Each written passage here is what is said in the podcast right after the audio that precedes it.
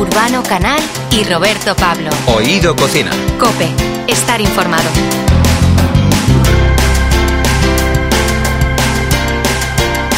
Bueno, Urbano, tenemos un oído cocina en esta ocasión de lo más viajero y además, como siempre, como no podía ser de otra manera, en oído cocina, pues muy gastronómico. Y muy enriquecido. Tenemos varios monstruos de la gastronomía. Metemos a Jesús Sánchez, por ejemplo. Pero no asusta, son monstruos en No, el no, sentido no. de que se ponen delante de los Y cumplen fogones años. Y hacen unas cosas, bueno, 30 años desde que llegaron a Villaverde de Pontones, Jesús Sánchez, y ahí el senador de Amos, la verdad es que uno de los sitios, ¿cómo lo llamarías tú? De referencia. De referencia. eh, vamos, eh, el sitio al que hay que llegar. Tres estrellas Michelin. Tres estrellas Michelin y 30 años funcionando.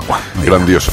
Y yo cuando me levanto cada mañana, pues procuro tener siempre un sueño, una meta, un horizonte al que, al que mirar, al que proyectar todas las ilusiones que tenemos y que tiene nuestro equipo, porque afortunadamente también tenemos un equipo joven y con ambición que, que nos reclama de alguna forma esa actitud también. Vamos a hablar también de eh, las recetas del hambre, cómo se comía en la época de posguerra y nos lo van a contar dos antropólogos que va a ser una charla súper interesante. Antropólogos que podrían ser también arqueólogos, porque hay que, También. re- que reconocer que nos van a enseñar también algunos de los eh, instrumentos ¿no? que se utilizaban en la cocina y sobre todo los ingredientes, ingredientes que eran muy escasos y cómo les sabían sacar partido. Libro. A mí hay una receta que me, que me gusta mucho porque también viene a condensar muy bien lo que fueron aquellos tiempos. Y son los eh, polvorones de bellota. ¿no? Recuerdo perfectamente el relato de los polvorones de bellota, eh, porque en realidad cuando me lo contaban o cuando nos lo contaban, eh, el informante eh, venía a decir que era la única manera de poder celebrar las Navidades en unos tiempos donde no había nada que, que celebrar, ¿no? Y de ahí nos iremos a Checo Ibiza, que ahí tenemos a uno de los grandes, podríamos decir Martín Berasategui, pero no, No, es eh, su mano derecha. Paco Budía. Cada año vamos im- implementando un poco más productos locales y usar productos de pequeños artesanos y pequeños productores de aquí de la isla de Ibiza. Y es un poco la fusión de- del País Vasco con el Mediterráneo. Esa es un poco nuestra filosofía de aquí de Checo Ibiza. Y finalmente, pues nos vamos a fijar en un órgano que no vemos porque es transparente, es, son nuestras defensas. Vamos a hablar de ello con el doctor Ricardo Cubedo. Es muy importante el eh, conocer y controlar bien eh, cómo tenemos nuestras defensas, o a lo mejor no lo es tanto. ¿Tú qué piensas, Urbano? Es importantísimo. Es importantísimo. Tener unas buenas defensas es la mejor garantía de un buen ataque y de poder comer bien. Y no estamos hablando Sobre de fútbol. No estamos hablando de fútbol. Estamos hablando de fútbol. Estamos hablando de salud y gastronomía. Uno de los mensajes importantes del libro es que no hace ninguna falta reforzar las defensas. Vale. Realmente uno ni, ni puede ni debe hacer nada más que dejarlas funcionar en modo automático. Yo soy Roberto Pablo y tú eres. Eh, Urbano Canal. Y los dos juntos somos. Oído Cocina. Cope, estar informado.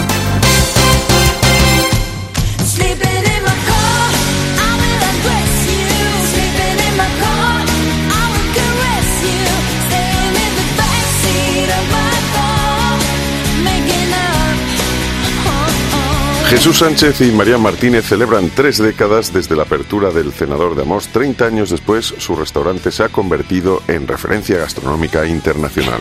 En 1993, Jesús Sánchez llegaba por primera vez a Villaverde de Pontones, donde descubriría, junto a Marían, la casona Mazarrasa, una casona palacio del siglo XVIII que a partir de entonces albergaría el Cenador de Amos. Dos años después, en 1995, el Cenador de Amos recibía su primera estrella Michelin. Hoy el restaurante cuenta con tres estrellas, la estrella verde de la guía y tres soles Repsol. En octubre de 2022, Jesús Sánchez es reconocido con el Premio Nacional de Gastronomía al mejor chef que concede la Real Academia de Gastronomía por su trayectoria y destacada creatividad. Jesús Sánchez, bienvenido a Videococina. ¿Qué tal? Pues encantado de estar con vosotros. Un placer, como siempre. Bueno, vuestra historia comienza en, en el Senador Damos hace 30 años. Primero, enhorabuena, felicidades. Eh, una relación duradera y que, y que ha sido ejemplar en todo lo relacionado con la gastronomía. ¿Cómo está siendo tu madurez en lo creativo y en la ilusión? Pues eh, está siendo realmente gratificante. Sí que es cierto que a lo largo de esos 30 años, pues eh, esa relación con la con la cocina, con la gastronomía, con la creatividad va, va variando, eh, los equipos van aumentando, cada vez eh, eh, tienes más equipo, más dedicado a la, creatividad. Y ahora vivo un momento especialmente gratificante para mí en lo, en lo que esto respecta, ya que eh, cocinas de, una forma eh, diferente, compartiendo el talento de la gente que te rodea, eh, probando, eh, viendo eh, líneas de evolución y es algo muy muy emocionante, la verdad. Bueno, dicen las, eh, las personas eh, que cuando nos vamos haciendo mayores nos vamos volviendo más conservadores. Será para otros porque para mí no, sí, la verdad es que no, no funciona. Pero bueno, una relación duradera y que ha sido ejemplar, bueno, pues eso no- nos da para mirarnos al espejo y sentir que cuando, cuando te levantas tú por las mañanas, ¿qué, qué piensas cuando te ves a ti mismo? Pues eh, la verdad es que tampoco estoy de acuerdo con esa afirmación que has dicho antes, ¿eh? y me sumo también. ¿eh? La creatividad yo creo que al final, la creatividad yo creo que al final es una actitud, Sí. eh, una actitud ante la vida y se mantiene, se mantiene con el tiempo. Y yo cuando me levanto, me levanto cada mañana, pues procuro tener siempre un, un sueño, una meta, un horizonte al que, al que mirar, al que proyectar todas las, eh, todas las ilusiones que tenemos y que tiene nuestro equipo, porque afortunadamente también tenemos un equipo joven y con ambición que, que nos reclama de alguna forma esa actitud también. Entonces eso es lo que nos ayuda, ¿no? A que cada mañana pues eh, mirar al objetivo que tienes eh, por delante, a la meta que has planteado, eh, intentar pues eh, cuadrar todo para que poco a poco se vayan consiguiendo esas, esas metas. Hay, hay otro dicho que dice lo de no dormirse en los laureles, que aquí viene muy Sí, bien. oye. O sea, que, que cuando uno es Totalmente, cocinero totalmente. no se duerme en los laureles, ¿verdad?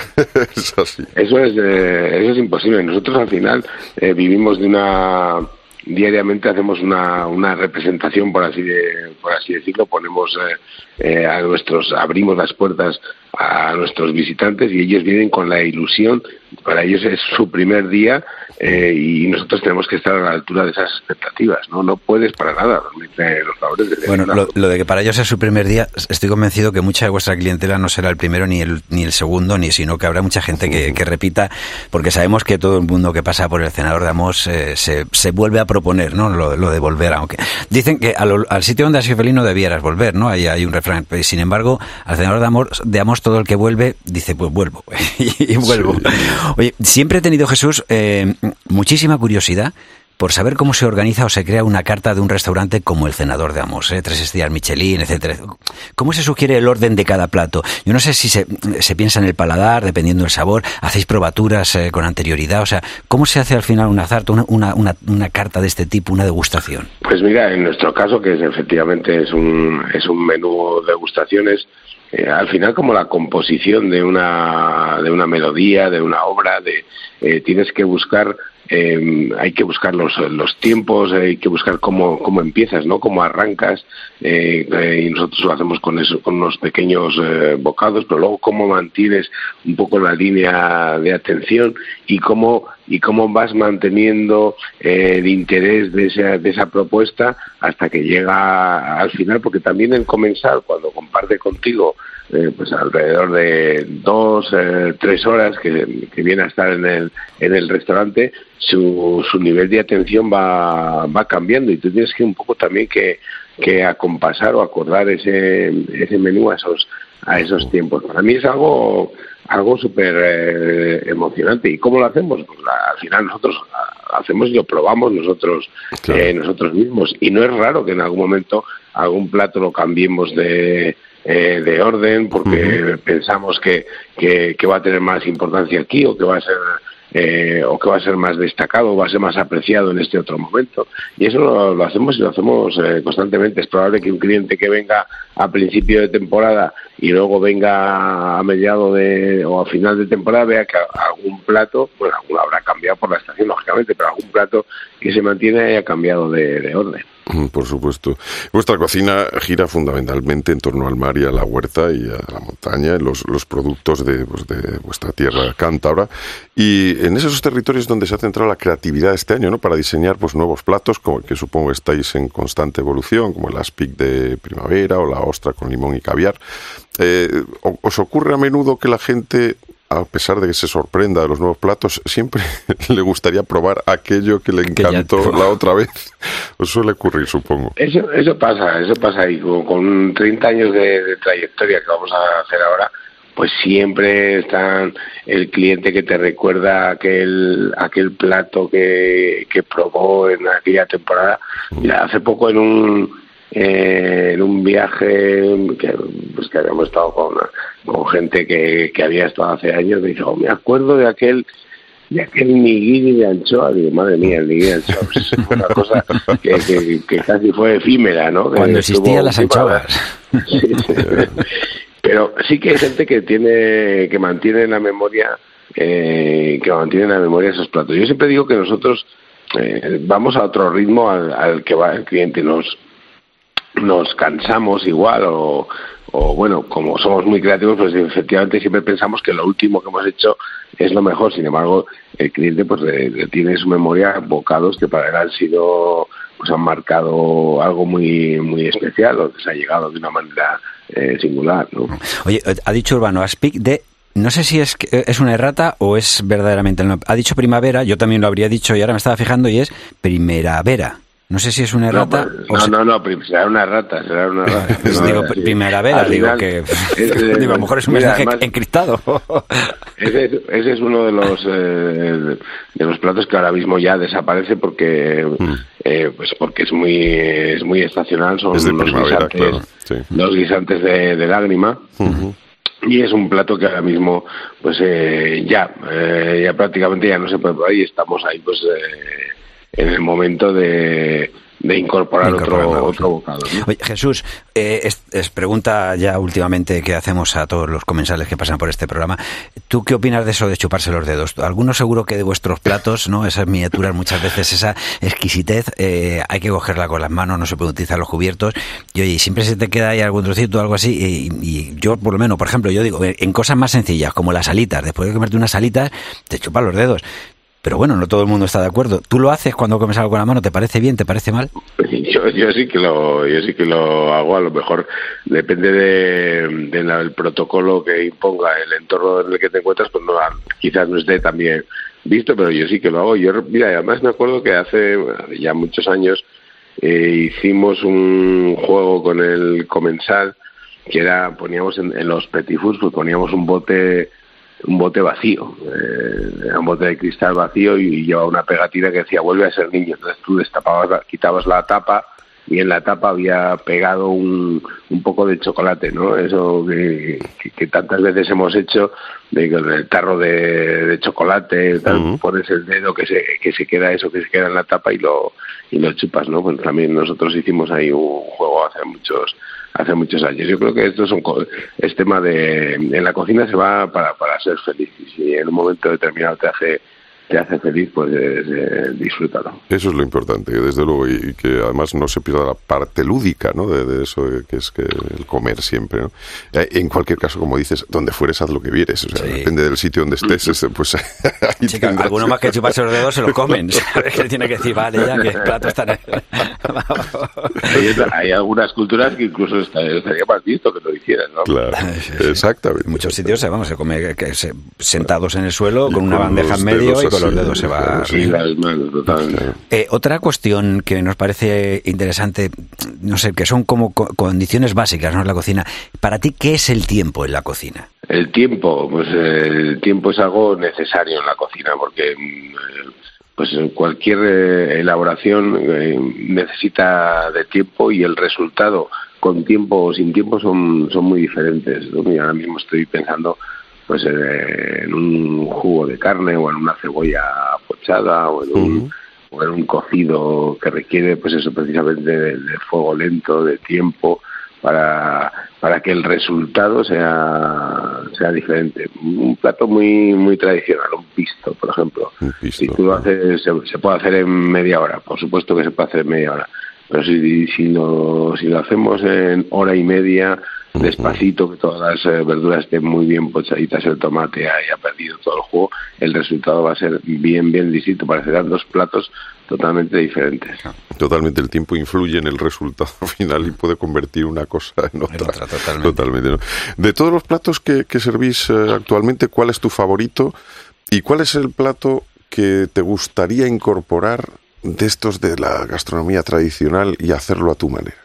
Bueno, el- mi favorito, la verdad es que hay, hay muchos. ah, Tal vez la, el, el plato que tenemos ahora de la merluza eh, marea negra, porque es una eh, rememoración o una, una ha traído, hemos traído de, del, del pasado una, un plato pues de los 70, de los 80, que era la- una merluza con salsa de, de chipirones, ¿no?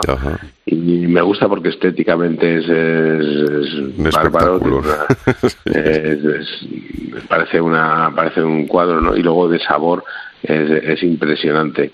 Y en cuanto a qué plato de la, de la cocina tradicional, pues me gustan mucho los platos de, de cuchara. Yo soy eh, y me gusta buscar esa eh, trasladar esa esencia del guiso, de- del sabor a, a mis platos, ¿no? Y entonces, pues cualquier plato de, de cocina de cocina tradicional, yo, unos eh, unos callos, porque no una, un cocido, un cocido Mm, cualquiera de esos platos me encantaría. los. Jesús Sánchez y Marian Martínez, que están celebrando 30 décadas desde la apertura del cenador de, de Amos, como decimos. eh, bueno, los restaurantes, no, no sé si son los que llevan los premios, yo creo que los premios los llevan ya no solo los chefs, como acabamos de nombrar, ¿no? a Jesús Sánchez o a Marian Martínez, sino a todo el equipo, porque ellos siempre son reivindican ¿no? que, que son un equipo. Mm, me gustaría que nos explicaras, porque además también sois un referente en, en espacio gastronómico sostenible. ¿Qué, qué pasos habéis dado para que esto sea así? Ya ah, fuera de los premios, o sea, que la gente entienda que verdaderamente que todos podemos poner nuestro granito de arena para que el mundo al final sea mejor y que dentro de la gastronomía también hay gente como vosotros que se implica y que parece que no es tan complicado, ¿no? Bueno, pues al final los pasos que, que hemos dado es un poco mirar a nuestro alrededor, ¿no?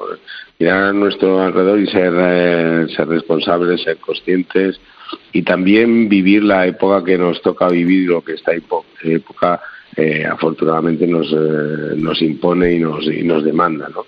Y es un compromiso con el, eh, con el entorno, con, con los proveedores, con los productos de, de cercanía, con la sostenibilidad y un poco pues marcar ese, ese objetivo de, eh, de intentar dejar un, un mundo mejor para las generaciones que vienen de, detrás nuestra. Y al final esto es un, un compromiso que, que estamos obligados a adquirir, eh, adquirir todos que desafortunadamente parece que parece que cuesta. Yo cuando veo pues, la simple tontería de los papeles o plásticos tirados por la calle que nos falta esa conciencia no eh, en todos un, po- un poco más para eh, pues para ser responsables con lo que con lo que nos toca vivir con lo que vamos a dejar a los demás y nosotros afortunadamente tenemos la suerte de estar en un entorno rural y quizás esto es más eh, esto es más fácil no pero fácil o difícil de- depende también un poco del compromiso de cada,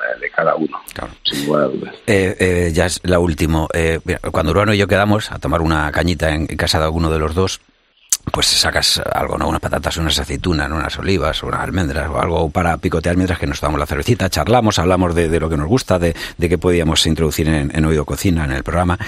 Y algunas veces si tienes un poquito más de tiempo, pues te recreas, ¿no? Y en una tostadita de pan, pues a lo mejor unta- echas un poquito de aceite, una anchoita, luego le echas por encima un poco paté o alguna cosa de estas, ¿no?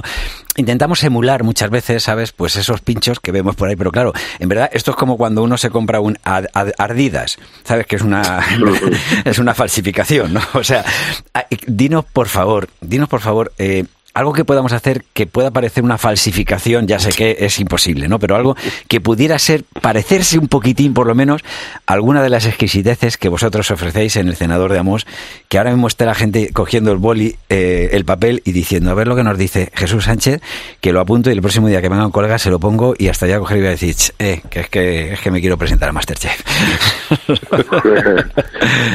Bueno, pues yo, yo sería algo que, que haría lógicamente, haría con, eh, con anchoas. Yo soy muy, muy defensor con anchoa y cuando has mencionado esa tostada, pues a mí ya se me estaba haciendo la, eh, la boca agua. ¿no? Nos- Nosotros ahora también, eh, viajando un poco al pasado, a cómo se fueron las primeras anchoas que se elaboraron en Cantabria, pues eh, lógicamente el producto que había aquí era la mantequilla.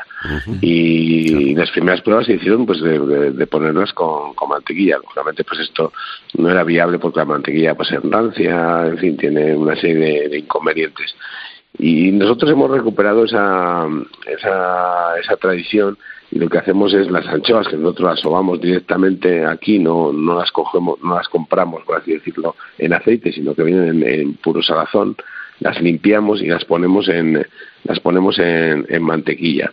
luego estas las enrollamos un poquito y, y arrastramos un poquito de esa mantequilla y degustarlas con un con un pan eh, bueno aquí nosotros hacemos un pan una especie de, de brioche pero que podría ser un, un pan eh, pues muy muy neutral un poquito de baguette y tal esa anchoa es un eh, es todo, todo un espectáculo algo muy sencillo y que sin duda es uno de los bocados con los que la gente se queda cuando se va eh, se va a Ramos, porque ha, ha probado algo al que está acostumbrado a probar pero lo ha probado de una forma una forma diferente ¿no? De todas maneras, si- la próxima vez que quieras sobar a las anchoas, te las traes en hora punta al metro de Madrid y van a acabar súper sobadas. ya te lo digo. Y de- desde luego, Jesús, para eso hay que tener la mantequilla que tenéis ahí en Cantabria, por supuesto. También es cierto, también es Sí, cierto. totalmente. Y las totalmente. Y, y las anchoas, claro. Bueno, pues, Jesús Sánchez, eh, tres décadas eh, del senador de Amos ahí en Villaverde Pontones. Enhorabuena y muchísimas gracias por atendernos. muchísimas gracias un placer charlar abrazo, con vosotros muchísimas gracias. oído Hasta- cocina Oído cocina. luego. Yo me arrimé a un pino verde por ver si la divisaba, por ver si la divisaba. Y solo divisé el polvo del coche que la llevaba, del coche que la llevaba. Anda, jaleo, jaleo. Urbano Canal y Roberto Pablo. Oído Cocina. Cope, estar informado. Aunque a veces hemos tratado de pasar por encima o incluso de olvidar que en España hubo épocas de verdadero hambre, donde había que ingeniárselas para llevar comida a la mesa familiar, la hubo. Y si lo miramos con el orgullo necesario, quizá de ahí salieron algunos platos emblemáticos, de pocos ingredientes, eso sí, y mucha imaginación. Bueno, solo hay que pensar eh, que las algarrobas, ababoles, collejas o bellotas forman hoy parte de la cocina moderna, aunque hace varias décadas nadie las quería. Porque aunque a nadie le guste recordar que una vez pasó hambre, en este país hubo una dura posguerra.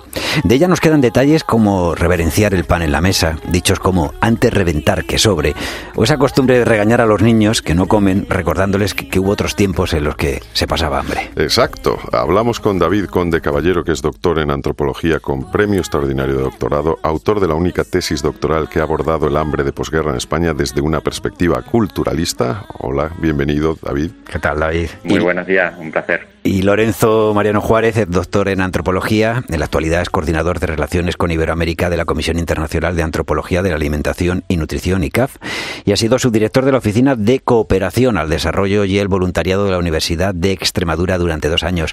Lorenzo Mariano Juárez, ¿qué tal? Muy buenas. Hola, muy buenas, encantado. Muy buenas. Bueno, los dos son autores de Las recetas del hambre, la comida en los años de posguerra. Bienvenidos a Oído Cocina. Vamos a analizar este tema porque es muy interesante. Fue un tiempo, la posguerra, en la que la imaginación se impuso para poder dar de comer a familias muchas veces, que eran también numerosas. Desde luego fue uno de los de los instrumentos que eh, un montón de españoles y españolas eh, tuvieron que enfrentarse a un, a un periodo en el que no había apenas alimentos con los que comer. Veníamos de una guerra civil en el que se habían perdido vidas, pero también campos, eh, mecanismos de producción y los recursos alimentarios estaban estaban bajo mínimos. Así que el principal arma de combate pues sería la imaginación, sí, sin duda. Totalmente. Oye, Lorenzo, está escrito en el Quijote que la mejor salsa del mundo es el hambre y como esta no falta a los pobres, siempre comen con gusto. Es también la salsa más triste esta. Sí, es, es, cierto que, que asociamos, sobre todo en nuestra generación, el hecho de, de comer con el ocio, con la fiesta, con el de partir, disfrutar con amigos, con conocidos, pero, pero no cabe duda de que cuando falta la comida, cuando falta estos espacios de, de placer, lo que queda es esa, ese condimento que es la salsa probablemente más triste del mundo, que es el hambre. Eh, por todos conocida de alguna manera, es el primero de las cosas que se aprende, pero, pero es verdad que, que en esos niveles en el que habla el libro, en nuestra generación le quedan lejanos, le quedan distantes. Hmm, nos puede parecer lejano, pero bueno, efectivamente, yo creo que nuestros abuelos, eh, algunos de los padres ya mayores, pues sin duda lo recuerdan. Eh, David, ¿cómo se comía en tiempos sin comida? ¿Cuánta carne o pescado tenían disponible las familias? En, pues eso, en esa época de la que hablamos, en lo más duro de la posguerra.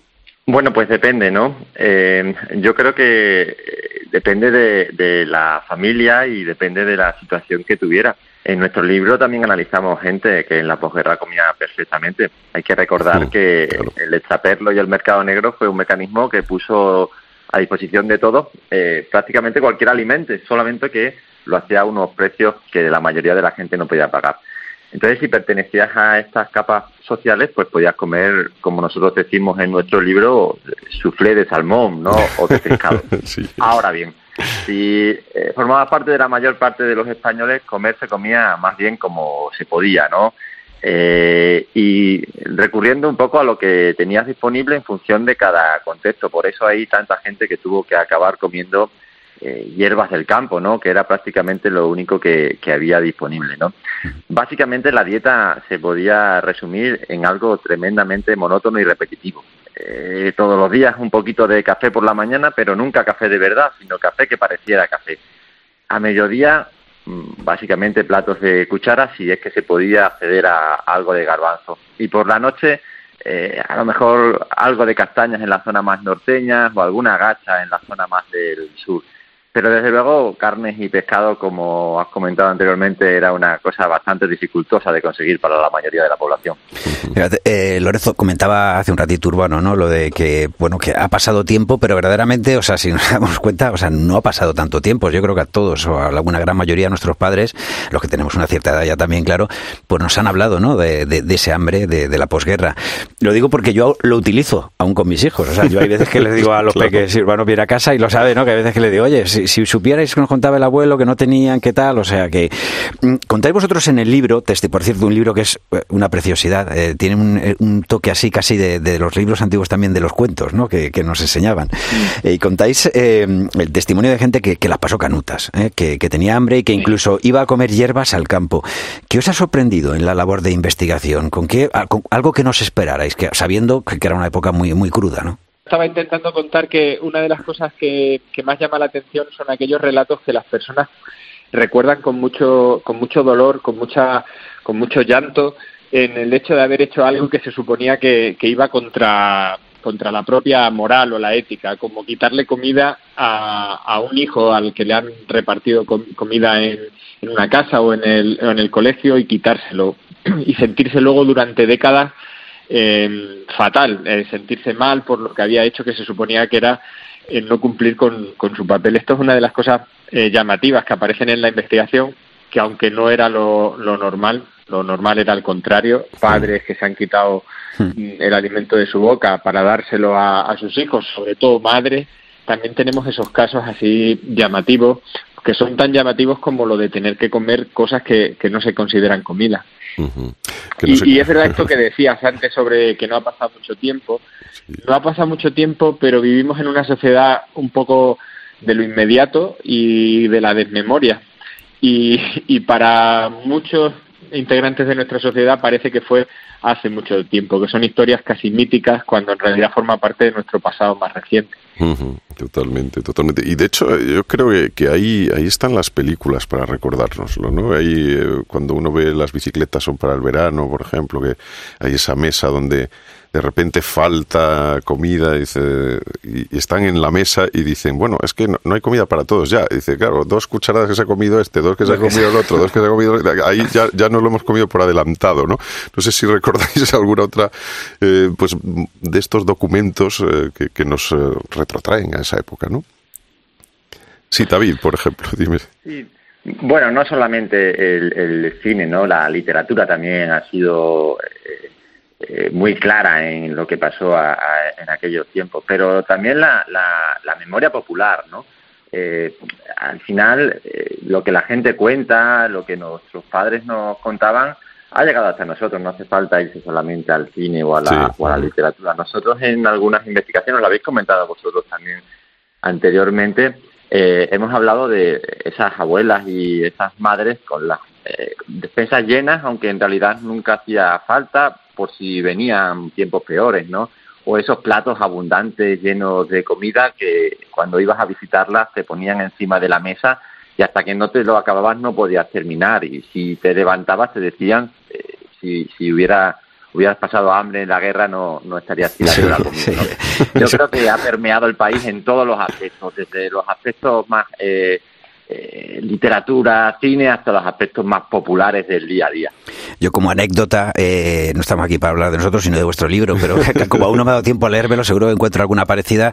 Mi madre se llama Quiteria, es de un pueblo muy pequeño de Soria, que se llama Lumías, y nos eh, cuenta muchas veces como su abuelo, eh, su, su padre, mejor dicho, mi abuelo al que yo no conocí, pues cuando venía del, del ganado en las alforjas de- del burro, pues se había dejado él sin comer pues un trozo de pan, una nuez o algo, porque sabía que, es- que ella y sus hermanos lo primero que hacían era ir a, a rebuscar y, y para ellos era como, ¿sabes? Se pensaban al principio, mira el abuelo que se ha dejado, el abuelo lo dejaba, su padre lo dejaba, en verdad para que para que ellos tuvieran algo que comer y cuando hablamos de las navidades algunas veces de qué les traían los reyes, les traían eso, pues les traían a lo mejor un par de almendras o cosas así, o de, de nueces sobre todo, ¿no? De- me, me contaba, digo que, que claro, que, que no ha pasado tanto tiempo y verdaderamente las historias me imagino que os ha sido dentro de lo que cabe eh, fácil de, de encontrar porque aún hay mucha gente, ¿no? Que, que tiene que recordar todo esto, ¿no? Que, que ha ocurrido, eh, que ha ocurrido. Eh, Miguel Delibes nos descubre muchos de esos recuerdos que, que hemos olvidado, como los personajes de las ratas, ¿verdad? Sí, correcto. A esto me refería anteriormente, ¿no?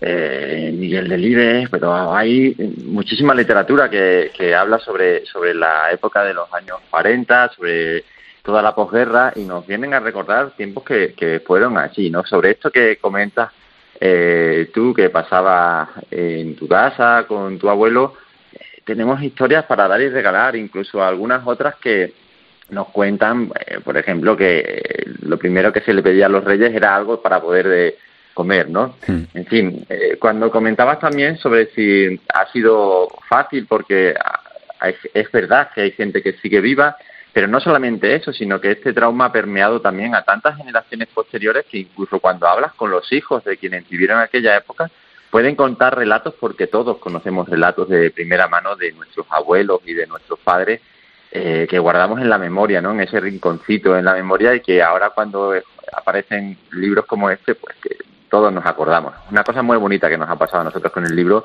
que es que enseguida empiezan a aparecer y todo el mundo tiene algo que contar respecto de aquella aquella situación que se vivió. Mm.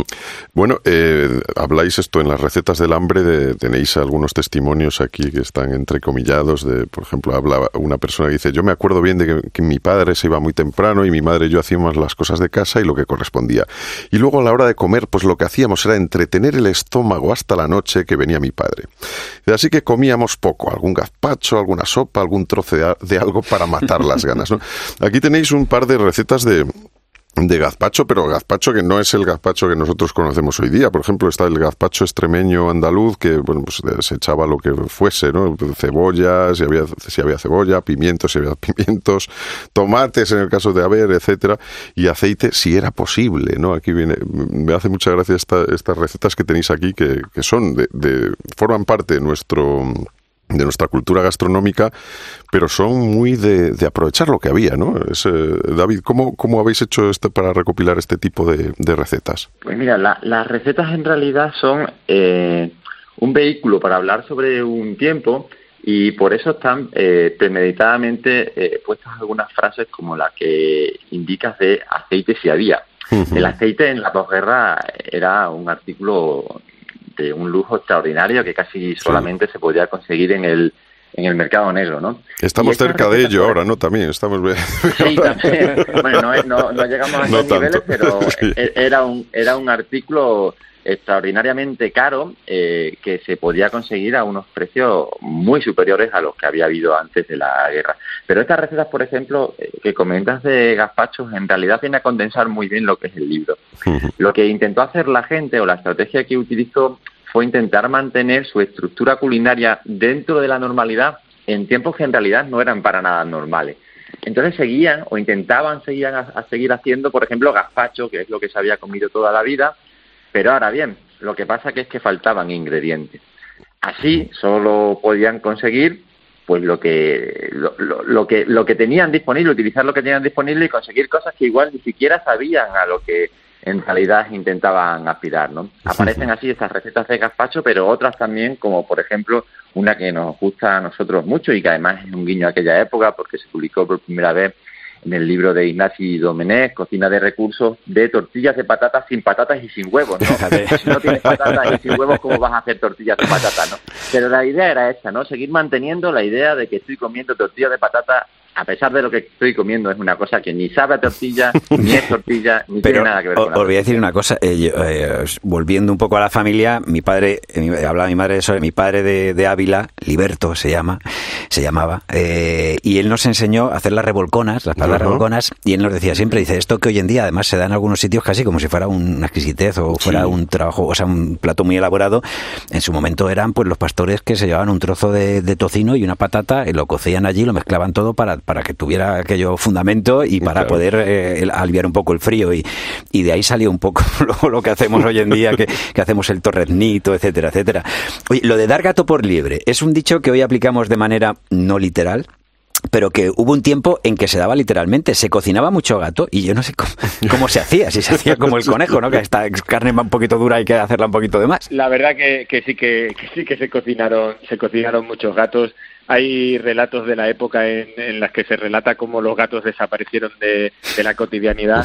Era una, una forma de intentar eh, acceder a, carnes que, se escapaban dentro del imaginario de lo que era comestible, de lo que tradicionalmente habíamos co- eh, comido, pero que de pronto pues se hacían pasar por, por liebres, por conejos, eh, se, les daba un tratamiento de más tiempo, pues era más duro, pero incluso eh, se han, han articulado bromas al respecto. Y en los años no tan duros de los 40, pero todavía en los 50 y los 60, la gente conversaba, bromeaba, incluso pues hay relatos de cómo gente ha ido a celebrar un bautizo y o una comunión un par de décadas después y bromeando que le habían le habían dado gato o sea que sí No un sabe igual, ¿no? recurso un recurso como eso pero fíjate me ha, me ha encantado mucho esta, estos comentarios que habéis hecho pues llevándolo a la familia de uno porque es una de las cosas que el libro intenta hacer y hace muy bien que es dialogar de manera intergeneracional Sí. entre lo que somos, lo que fuimos con nuestros familiares. Esta idea de dejar algo de comida me ha parecido tan bonita para que luego rebuscaran que es Mm. un patrimonio de lo emocional y lo culinario, de cómo hemos estado intentando hacer lazos familiares, de mantener ese cariño, dejando algo que nosotros tenemos historias también muy parecidas. Eh, no aparecen en este libro, por ejemplo, pero sí en la investigación, de, de esa práctica de rebuscar en los bolsillos, de sacar de los bolsillos y dar algo que en el fondo es de lo que no tenemos, o sea, sabiendo que hay poco, pero me guardo un poco para ti porque eres mío, eres mi familia. Me parece tan bonito esa manera de recordar que, que me ha encantado. Sí, desde luego. Mira, yo también tengo alguna anécdota de, de mi padre, que mi padre tiene, vive actualmente, tiene 91 años, se llama Urbano y es de un pueblo de León, y él me comentaba muchas veces que, que en, el, en su pueblo se recogían con mantas, pues algunas unas cosas que se llamaban cadillos, que tenían muy poca harina de la que sacar para hacer pan, y que eh, probablemente en el eh, proceso se destrozaban varias mantas y se sacaba muy poquita comida cuando en el río probablemente había ranas, había peces y no, y no se pescaban por a lo mejor por desconocimiento. Esto también puede ocurrir, ¿no? Que ha habido un no, no se sabía de dónde sacar a veces. A veces eh, no se sabía y a veces es que la propia historia cultural nos dice que hay ciertas cosas sobre las que no se puede no se puede comer, salvo que haya mucha necesidad. Nosotros Claro. cuando cuando formamos parte de un grupo cultural, de una cultura, aprendemos todo. Por, los antropólogos insisten en la idea de que de que casi todo lo que somos es aprendido, la manera de, de vestirnos, de caminar, pero desde luego la manera de comer. Y en, la- en los procesos de comer hay siempre una selección. Hasta aquí comemos como personas, allí solo comen los que no son personas, los que son animales. Y esto también ha, ha- ha explicado por qué eh, ha habido ciertas reticencias a engrosar lo que se podía comer con animales, por ejemplo, de rapiña. Ajá. Animales que, que comen muertos, esto por ejemplo, o, o asociados con ideologías eh, de la noche, de los malos augurios, o sea que en el fondo los animales también cuando los comemos, comemos cultura y comemos eh, decidiendo qué se puede y qué no se puede comer. Y a veces es desconocimiento de no saber prepararlo y van llegando y, y se aprende, pero otras veces es porque simplemente sabemos que se podría comer, pero dejamos de ser personas cuando comemos. Que esto es lo, lo difícil que es manejarse en la, en las hambrunas. Y por eso a veces cuesta tanto admitir que se llegaron a comer cosas que no son propias de hombres. Ya. Bueno, vosotros las recetas que ponéis en el libro, el libro, como decimos, las recetas del hambre, que es una maravilla, de verdad. O sea, simplemente el, el- el ir ojeándolo, eh, todas son eh, fáciles más o menos de, de llevar a cabo, de hacer, y yo creo que los ingredientes también hoy en día se pueden eh, coger. En aquella época, o sea, se pueden encontrar en el mercado o algunos hasta en el campo. Estaba mirando por los cardillos, ¿no? La- las borrajas, eh, en fin, que, que tenéis aquí varias recetas que la verdad es que son muy apetecibles. Y digo que en aquella época, como decís, era un poco por necesidad y que hoy hay algunas, que esto ha ocurrido mucho también en la historia de gastronómica y cultural de nuestro país, que ha habido, eh, yo estaba pensando, fíjate, ahora mismo en la sidra, ¿no? que durante un tiempo era como para la gente más humilde y luego eh, se puso de moda y entonces en todo Gijón, en los mejores sid- sitios eran las sidrerías, ¿no? Y, y subía el precio y, y, eh, la gente joven o más moderna se iba a tomar una sidra, cuando antes era eso de pueblo, ¿no? Era una cosa... Totalmente. Digo que, que tenéis eso, que es que, o sea, de verdad que es un libro para, para ojearlo, para y para eh, practicar algunas de estas, de estas recetas, ¿eh? o sea, que Sí, me parece una maravilla. Oye, ¿hay alguna, David, eh, que, que- alguna receta que haya quedado para la historia y que merezca la pena de las que hayáis recogido aquí? ¿Alguna, aparte de lo- las que hemos hablado de la tortilla de patatas sin patatas, por ejemplo? Bueno, hay, hay algunas a las que yo le, le tengo especial cariño, eh, quizás porque nosotros somos los dos de Extremadura y bueno, eh, son, son de la tierra, ¿no? Respecto de lo que comentabais anteriormente, eh, de la sidra, eh, pasa una cosa muy parecida en Extremadura con la patatera, ¿no? Con la morcilla la patatera. patatera, que es, fantástica, a mí me encanta, sí, sí. y que habitualmente ha sido una comida de, de pobres, de pastores, porque en realidad era eh, utilizar lo peor de la matanza con un poco de patata para hacer un embutido, porque el resto de las partes del cerdo más noble o las tenías que vender o las tenías que intercambiar. Y sin embargo ahora se encuentra en los mejores restaurantes de, de la región e incluso de fuera. Pero más allá de ella, que también hacemos un guiño a la patatera en el libro, a mí hay una receta que me, que me gusta mucho porque también viene a condensar muy bien lo que fueron aquellos tiempos. Y son los eh, polvorones de bellota. ¿no? Ajá. Recuerdo perfectamente el relato de los polvorones de bellota, eh, porque en realidad cuando me lo contaban o cuando nos lo contaban, eh, el informante eh, venía a decir que era la única manera de poder celebrar las Navidades en unos tiempos donde no había nada que, que celebrar, ¿no? Y entonces hacían una masa de bellotas, que era lo que tenías disponible, que tenías que comerlas aunque fuera comida habitualmente de animales, pero como en aquellos tiempos no había otra cosa, pues recurrías a, a ellas y formabas una masa pelmazada que la metías en el, en el horno o en la lumbre y formaban unos polvorones con los que, con los que al menos podías eh, eh, celebrar la Navidad. Y sin embargo decían, eh, lo que pasa es que, es que estaban muy malos y no había quien se los comiera, pero era la única forma de poder celebrar algo, ¿no? Me parece que viene a condensar muy bien, ¿no? Es decir, yo hago un polvorón con lo que tengo a mano, porque almendras no tengo, intento celebrar y de paso pues salgo adelante, ¿no? Que es lo que hizo esa generación en la posguerra, salir adelante básicamente. Totalmente. Eh, Lorenzo, ¿alguna, ¿alguna otra que tengas tu cariño también de, de esas recetas? Porque claro, eh, vemos que lo de los polvorones que, es- que duran de un año para otro no es de ahora. esto, ya, esto ya viene de aquella época que estaban malísimos. Para escalabrar a alguien.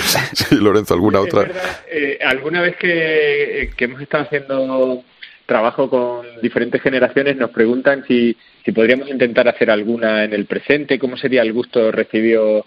Eh, yo creo que es verdad lo que habéis comentado al inicio, que tenemos reelaboraciones en el presente de comidas que eran de pobres y que se están convirtiendo de alta cocina o, o que aparecen en restaurantes de alta cocina. Pero a mí una, a mí una que me, que me gusta mucho, una de mis favoritas, eh, es- eh, aparece en el libro como boquerones de secano Sí. y Ajá. es de la zona de la zona eh, del oriente sevillano y pues si la buscáis lleva una planta que llaman lenguaza y cuando lo contaban decían de- lo llamaban así dice había una hierba que se llamaba lenguaza y que parecían cuando lo freían que decían que era pescado frito y en realidad era una hoja vienen a decir. Pues si tenía sus pinchillos que había que quitarle los pinchillos las enharinaban con lo que lo que pudieran como si fuera pescado y lo freían y decían que eso eran boquerones de secano que me parece una manera ahí metonímica de jugar con la emotividad, es decir, no tengo pescado, no hay nada cercano a la carne, voy a transformar algo como una planta y le voy a dar un sentido con el nombre, intentando eh, producirla en la cocina como si fuera de verdad. Que esta es una de mis favoritas. Pues eh, Las recetas del hambre es el libro David eh, Conde Caballero, doctor en antropología, en premio extraordinario de doctorado, autor de la única tesis doctoral que ha abordado el hambre de posguerra en España desde una perspectiva cultural, culturalista. Y Lorenzo Mariano Juárez, doctor en antropología, en la actualidad coordinador de relaciones eh, con Iberoamérica de la Comisión Internacional de Antropología de la Alimentación y Nutrición y también subdirector de la Oficina de Cooperación al Desarrollo y Voluntariado de la Universidad de Extremadura. Muchísimas gracias, ha sido un placer y desde luego un placer ten- tener este libro que, que recomendamos a todos nuestros oyentes con verdadera devoción. Voy a hacer un reto, me voy a tirar una semana solo comiendo de las recetas que vienen en este libro, a ver si es verdad que se me queda un cuerpo de verano. A ver qué tal. Ya Muchísimas gracias. Muchas gracias. Un placer, un abrazo, fuerte. Gracias. Un abrazo. Urbano Canal y Roberto Pablo. Oído Cocina. Cope, estar informado.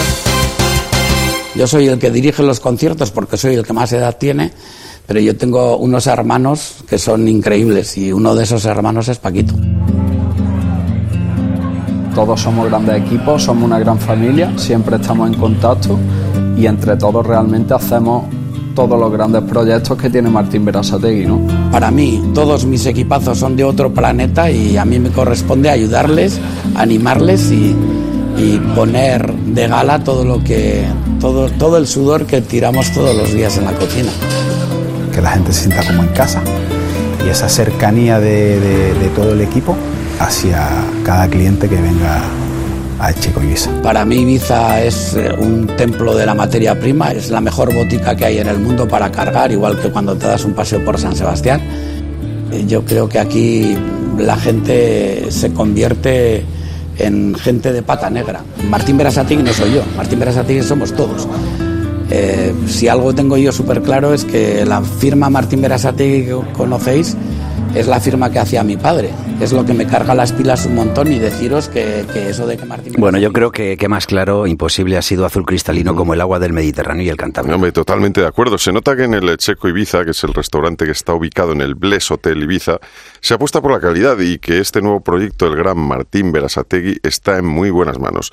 Lo demuestra que hayan conseguido su primera estrella Michelin y que cada vez más personas tengan este lugar como uno de sus destinos. Pues sí, es un pro, desde luego un referente. Eh, quien tiene la responsabilidad del éxito es la mano ejecutora. Paco Udía es el chef ejecutivo de Checo Ibiza. Paco Udía, muy buenas, ¿qué tal? ¿Cómo estás? Hola, muy buen día, ¿qué tal? Oye, oye, yo cuando decía Berasategui y todo esto, ¿no? Que explicaba, eh, era más que él como nombre, como persona, es como si Martín Berasategui en verdad fuera un equipo, ¿no? Y me estaba imaginando ahora, eh, pues a Ancelotti, a Guardiola, a muchos grandes entrenadores que primero fueron jugadores. Él ahora se mancha menos las manos, pero seguís formando todos, sois todos un equipo, ¿no? En cierto modo. Bueno, al final todos los que llevamos sus proyectos nos hemos criado en su casa, en las artes, y él nos ha dado, bueno, sobre todo la responsabilidad y la confianza en nosotros para que para que llevemos su nombre en cualquier parte del mundo y y, tengamos no esa esa responsabilidad de, de, de que salga todo bien y, y sobre todo de dejar la marca pues Martín Berasategui por todo lo alto allá donde estemos Allá por, por el mundo, porque vamos, eh, estrellas, eh, está el cielo estrellado de, de Martín, ¿no?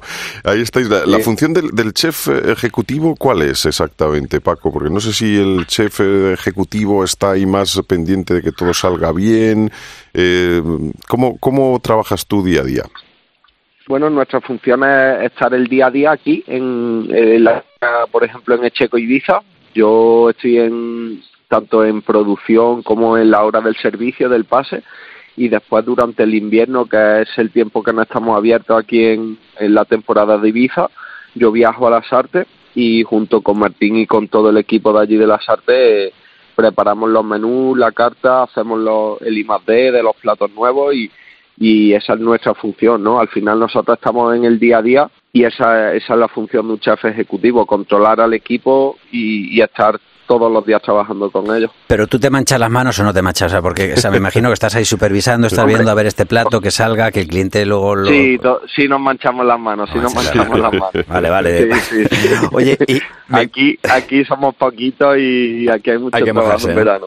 ¿En qué consiste en qué consiste el menú que habéis preparado? Lo digo porque seguro que dentro de la creatividad hay una meta, ¿no? O un camino a seguir. Bueno, a ver, siempre hay objetivos lógicamente, como, como en todos los equipos y, y en todas las partes, pero normalmente nos basamos en el sitio donde cocinamos, que en este caso es Ibiza. Cada año vamos implementando un poco más productos locales y usar productos de, de, de pequeños artesanos y pequeños productores de aquí de la isla de Ibiza. Y es un poco la fusión de, del País Vasco con el Mediterráneo. Esa es un poco nuestra filosofía de aquí de Checo Ibiza. Claro, o sea, ahí tiene que haber un protagonismo de, de- del mar, ¿no? Por supuesto, esa fusión cantábrico-mediterráneo. ¿Qué, qué platos son los que te gusta más eh, trabajar ahí? Bueno, este año hemos metido un plato con una roya, una roya un pescado de aquí de Ibiza, eh, es córpora también le dicen, y bueno, eh, yo durante mis años que también he viajado un poco, suelo viajar mucho a Asia, y hemos hecho una roya ibicenca con, con un curry, un curry masamán, unas navajas líquidas y unos toques de, de Bloody Mary. Hombre, pues, tiene que ser esto. Oye, eh, Suena bien, ¿no? Sí, Suena bien, suena- sí, y sí. me imagino que saber tiene que saber mejor aún que como suena, ¿no? Mejor sabrá. Sí, sí, sí, sí. Si, si nos pusiéramos a, a intentar hacer una de estas exquisiteces que, que ofrecéis eh, en el menú en casa, yo muchas veces me planteo de cuánto tardaríamos, ¿no? El, ¿Qué material es indispensable en la cocina de, de una estrella Michelin? ¿Qué, qué material es indispensable para Paco Budía, chef ejecutivo de Checo Ibiza, mano derecha de Martín Berasategui? Bueno, el, el producto fresco, sobre todo, ya sea pescado, carne, y, y después siempre igual, lo que siempre digo, pues al final nosotros, toda la gente que trabaja en el campo, en el mar, los pescadores, se dejan la vida en, en lo que hacen y nuestro deber es que ese producto que nos llega al restaurante, tratarlo de la mejor manera posible para que el, con, para que el comensal lo pueda disfrutar, ¿no? Al final es un poco esa filosofía la nuestra. ¿Y qué, qué tipo de gente pasa por allí? Porque claro, me imagino estando en Ibiza, pues tenéis eh, gente de todo el mundo. ¿Qué, qué buscan los, eh, los clientes allí? Bueno, al final lo que buscan es una experiencia, ¿no? Creo que nosotros no solamente damos comida, sino que, que damos una experiencia o, o intentamos hacer que la gente tenga una experiencia, tanto el equipo de cocina como el equipo de sala, ¿no? Al final siempre se habla un poco de la cocina, pero creo que también la experiencia que se, que se lleven los clientes es buena parte del equipo de sala, ¿no? Que son la cara visible al final nuestra. Y, y bueno, creo que, que eso es lo más importante, que cada persona que entra al restaurante salga feliz, ¿no? Y me imagino que saldrá también con el garrote, ¿no? Hombre, También, también. Garrote siempre. garrote no puede faltar en un restaurante Garrote no puede faltar. versátil. Bueno, hay que decir una cosa, que Paco Budía, eh, el otro día leía eh, que tú empezaste a estudiar empresariales, creo, ¿no? Y abandonaste las empresariales por, por dedicarte a, a esto de la cocina, ¿no? Yo estudié empresariales un año y medio y después a los 19 años viajé a las artes y ya me quedé allí casi cerca de 5 años. Ujú. O sea que mira. Pues, la importancia del trabajo en equipo. Nos es. acaba de decir Paco Udía, tanto en sala como en cocina, todo es importante para un gran resultado. Que muchísimas gracias por habernos atendido y si tenemos la oportunidad y la suerte nos, eh, nos eh, pasaremos ¿Y el allí, garrote ¿eh? nos acompaña? Haremos, haremos una, Aquí- un- una visitita aquí tenéis Checo vuestra casa. Aquí tenéis cuando- vuestra casa cuando queráis. Paco Udiao, muchísimas gracias un abrazo por muy contar con grande. nosotros. Un Un abrazo. abrazo, gracias. Bravo. I haven't slept at all in days. Urbano Canal y Roberto Pablo. Oído Cocina. Cope, estar informado.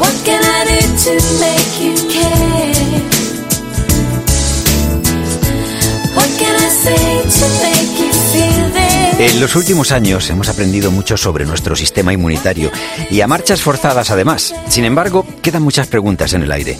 ¿Por qué sentimos tanto cansancio cuando enfermamos? ¿Conviene atajar la fiebre?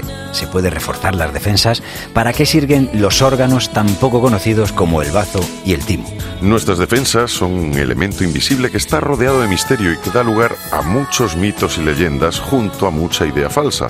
Para conocer más sobre su funcionamiento hablamos con el doctor Ricardo Cubedo, que es oncólogo médico del MD Anderson Cancer Center y del Hospital Puerta de Hierro de Madrid. Bienvenido, doctor. Hola, muchas gracias por la invitación. Tam- también es Ricardo Cubedo autor de este libro que es eh, muy interesante y además, eh, o sea, es plástico a la vez porque es muy de- visual y además está bien explicado para la gente, los legos como nosotros, todo el tema que es el, el sistema inmunitario. Se llama el órgano transparente, la inteligencia de tu sistema inmunitario. Eh, doctor, eh, una de esas preguntas que nos surge, ¿no? ¿Las defensas se refuerzan? ¿Se pueden reforzar? ¿Cómo? ¿A través de una buena alimentación, tal vez? Creo que uno de los mensajes importantes del libro es que no hace ninguna falta reforzar las defensas. Vale. Son tan increíblemente sólidas. Nos han traído a lo largo de miles de años de evolución en situaciones inimaginables para nosotros desde el punto de vista, digamos, de, de- la exposición a los microbios, que realmente uno ni, ni puede ni debe hacer nada más que dejarlas funcionar en modo automático. Casi, casi en nuestra sociedad, en nuestro tiempo, si tenemos un problema con las defensas es el contrario. Es el de las enfermedades autoinmunitarias que nos ataquen a nosotros mismos. Esto nos pasa, eh, Ricardo, te vamos a tutear si no te importa. Sí, por favor. Digo que esto nos pasa desde que hemos sido pequeños, los que somos padres y tal, que siempre estamos un poco obsesionados y algunas veces, como muy bien dices, eh, podemos caer en, al final en el pecado, ¿no? De más vitaminas de las necesarias mal. Todo eso también puede ser contraproducente, entonces. Pues probablemente, quiero decir, mira, la, la, la inmunidad tiene una parte que es quizá la más conocida, que es la de luchar contra los microbios, pero tiene toda otra parte quizá más importante, que es la de la tolerancia, que es qué no hacer. Es, es una bomba atómica y me imagino yo, no entiendo bombas atómicas, pero que tiene más mecanismos para que no se dispare cuando no debe que para dispararla cuando toca. Entonces la tolerancia es muy, muy importante, generar una tolerancia sana y se, se genera durante los, años, los primeros años de la infancia. El niño se expone a todo aquello que le rodea y, y está informando a su sistema inmunitario de qué microbios no son peligrosos, de qué sustancias eh, son aquellas con las que convive y que debe poner, digamos, no en la lista negra, sino en la lista de los invitados a la fiesta. Y, y un exceso de protección en esa época eh, puede llevar a que el sistema inmunitario se confunda en esas listas. O sea que en la fase, digamos, de, de aprendizaje eh, de, de pequeños, pues aprendemos muchas cosas Sí. y entre, entre ellas algunas que- de las que no somos conscientes, como es esta, ¿no? De, de que... Mira, to- todos los niños se llevan las cosas a la boca. Sí. Y eso pasa en, en, en todas las épocas de la historia y en todos los lugares del mundo. No sucede que los niños españoles llevan las cosas a la boca y los franceses se la meten por el oído. Cuando hay una, una conducta tan estereotipada es por algo. Es decir, la, la- evolución la ha seleccionado por algo. No hubiera seleccionado una cosa que nos mata, que es peligrosa. Realmente con eso el niño está mostrándole a su sistema inmunitario eh, todo el catálogo de las cosas que le rodean y si le rodean todos los días y aparecen todos los días por allí, debe ser que no son peligrosas y que deben de ir a la lista de invitados y no y no a la y no a la lista negra. Una de las cosas que no se meten en la boca muchas veces es los guisos que han hecho su padre y su madre. se, lo digo, se lo digo por experiencia. y cuando ven que... de- o sea, yo no hay cosa de más rabia me de verdad. ¿Qué hay? No, no me gusta. No sé qué. Digo, pero por favor, ¿sabes? Digo, te acabas Sobre de- todo las verduras. Claro, ahí está. Digo, acabas de Es estar chupando la barandilla también. del portal. ¿sabes? Desde luego. Eh, ¿cómo, ¿Cómo sabe nuestro cuerpo, doctor Ricardo Cuedo, cómo, cómo sabe nuestro cuerpo distinguir un microbio Ah, de un alimento, ¿no? Porque eso, eso es una de Sí, las ¿Cómo, cómo cuestiones distingue un microbio de un plátano, no? importantes. Eso, por o como ejemplo. disqui- distingue un microbio que, digamos, forma parte de los aliados de la microbiota, del que no, pues mira, para esto, un capítulo específico dedicado a esto, es difícil de explicar en poquito tiempo, pero eh, se responsabiliza un órgano fascinante que no sabemos muchas veces ni que tenemos, que se llama el timo Ajá. que es, una, no, es, es un órgano que está como detrás de nuestro esternón, en la parte alta, que es muy activo en los niños y se va atrofiando en los adultos porque ya ha cumplido su función. Es como la Biblioteca Nacional, ¿no? O sea, eh, to- todos los libros publicados en España hay un ejemplar en la Biblioteca Nacional. Sí. Pues todas las proteínas que tenemos en nuestro cuerpo hay un ejemplar en el timo. Y todos los glóbulos blancos que son, que han sido y que serán, tienen que pasar por el timo y enfrentarse a todo ese catálogo de proteínas. Y si encajan, son inmediatamente destruidos. Porque ese glóbulo blanco tiene una capacidad de atacar a algo que es nuestro. Esto está dicho lo más breve que se, que se puede decir, pero por ahí van los tiros. Y es un proceso brutal de comprender. Pues eh, a, a mis padres le estimaron conmigo, ¿eh? porque, porque, porque yo es que me pillo todo lo que hay. ¿Por qué? Es- ¿Esto por qué puede ser, doctor Ricardo Cubedo? Porque puede ser que, que, ha- que haya gente, bueno, dentro de la propia familia, ¿no? Pues yo qué sé, mis hijos o mis hermanos, ¿no? Cuando éramos más pequeños, que algunos se pilla todo Y, y el otro, sin embargo, Claro. pues eh, parece como eso, que está Claro. inmunizado contra todo. Mira, la- lo, lo primero que hay que decir es que por fortuna no te pillas todo. Y esto lo, lo aprendimos los que vivimos la, la epidemia del SIDA. ¿no? Los pacientes de SIDA se quedaban sin inmunidad, sin una parte muy importante de la inmunidad, no morían de SIDA, morían de infecciones. Y era brutal porque venían pacientes con infecciones que solamente habíamos estudiado en los libros, que no habíamos visto jamás, lo más exótico que te puedas imaginar. Pero venían en autobuses. Mm, y, y no venían de la selva de Guinea, venían de Parla, venían de Fuencarral. Entonces, fuimos rápidamente conscientes de que todos esos microbios nos estaban rodeando todo el tiempo. De manera sin y la única diferencia entre tú y ese paciente con SIDA es que tú tenías un linfocito activo que él tenía desactivado. Así que aunque haya alguien que se coja un poco más de catarros en la familia, que entra dentro de lo, digamos, la variedad normal de cualquier función del cuerpo, te aseguro que la mayoría de los miembros de la familia, podemos decir todos, estáis protegidos hasta donde no os imagináis de lo que realmente es importante, que te proteja el sistema inmunitario. Hay, hay algunas, eh, bueno, aparte de eso de que efectivamente hemos comprobado también en la reciente periodo de- del COVID, pues eso, Roberto aquí presente la pasó con bastante dificultad la enfermedad y yo a pesar de que tuve a mi mujer al lado no, no la he pasado. Bueno, o sea, efectivamente el, el sistema inmunitario tiene sus cribas, digamos, y cada uno pues a lo mejor supuesto.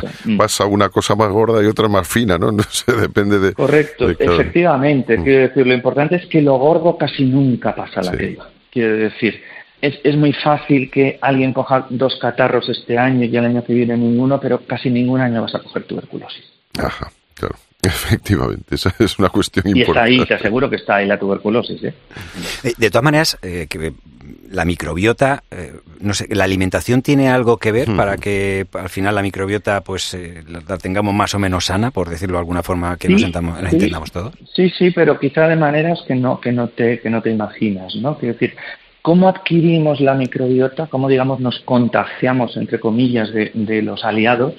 Mm, Todavía lo estamos aprendiendo y descubriendo, ¿no? Sabemos que una parte súper importante nos viene de nuestra madre.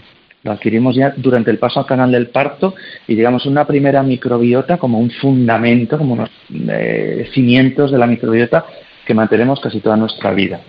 Sabemos que no los adquirimos prácticamente nada a través de la alimentación, es decir, que no tragamos el microbio y se aloja en el intestino grueso. Y sabemos que lo adquirimos del entorno, es decir, de nuestra familia, de nuestro pueblo, de nuestro puesto de trabajo. Exactamente cómo no lo sabemos, ¿no? Pero sí que es verdad que una vida social activa con mucho intercambio entre personas es importante para tener una microbiota variada y eso se ha producido mucho últimamente. Y otra cosa importante es la fibra, ¿no? Porque es que si tuvieras un prado con vacas les darías paja, ¿no?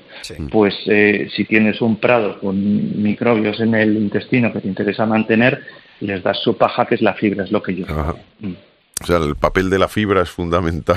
Donde tú y yo es les damos cerveza. fundamental, efectivamente, no, porque contenga microbios que vayan a llegar ahí, sino porque es realmente el alimento del que ellos se nutren y que usan para prosperar. El alimento para ellos que nos convienen como aliados, por supuesto. Eh, hablando de, de eso, el, te- el sistema inmunitario, ¿qué relación tiene la- las alergias, ¿no? o las, eh, las alergias que pueden ser alimentarias o, la- o al polvo, al polen, etcétera? Bueno, ahora, ahora que estamos en esta época que, que efectivamente estamos viviéndolo muy de cerca, ¿no? ¿Qué, qué- cómo interrelacionan, cómo se interrelacionan, ¿no? Las Tiene alergias que todo. Es decir, las alergias es uno más de la inmensa lista, digamos, de trastornos o enfermedades autoinmunitarias. Es decir, ahí el sistema inmune está reaccionando de una forma un poco histérica, un poco exagerada, un poco fuera de control a algo que no le toca.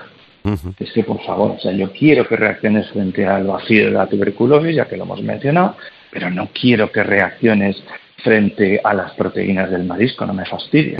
Y en cambio, este se confunde, claro, vamos a ver, menuda broma. Y este se confunde y, y- y ataca a las proteínas del marisco como si fuera algo que fuera menos valor. Y ahí vuelve a tener mucho que ver esa, hay, hay una gradiente clarísimo, no en todas, pero sí en muchísimas alergias entre sociedades, eh, digamos, eh, del mundo civilizado, urbano, in- industrializado y sociedades más rurales, menos económicamente desarrolladas, que sufren muchísimo menos las alergias.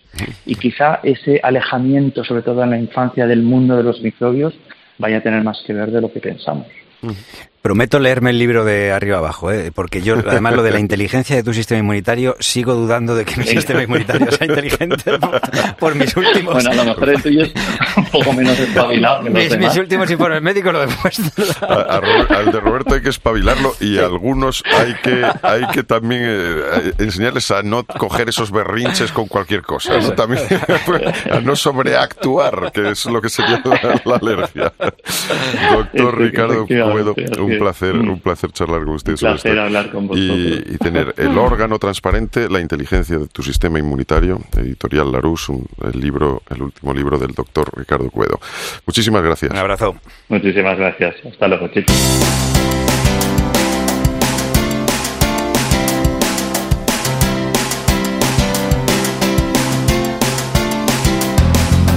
Hasta aquí un nuevo programa de Oído Cocina. Vale, nos puedes seguir si te has quedado con ganas o ahí queda un poquito de, de hueco para el postre, pues tienes ahí nuestras pequeñas píldoras. En, eh, estamos en cope.es, estamos en Facebook, y estamos en Twitter y en Instagram. También nos puedes visitar. Somos Oído Cocina Cope y él es Urbano Canal. Y él, Roberto Pablo. Y los dos juntos somos Oído Cocina.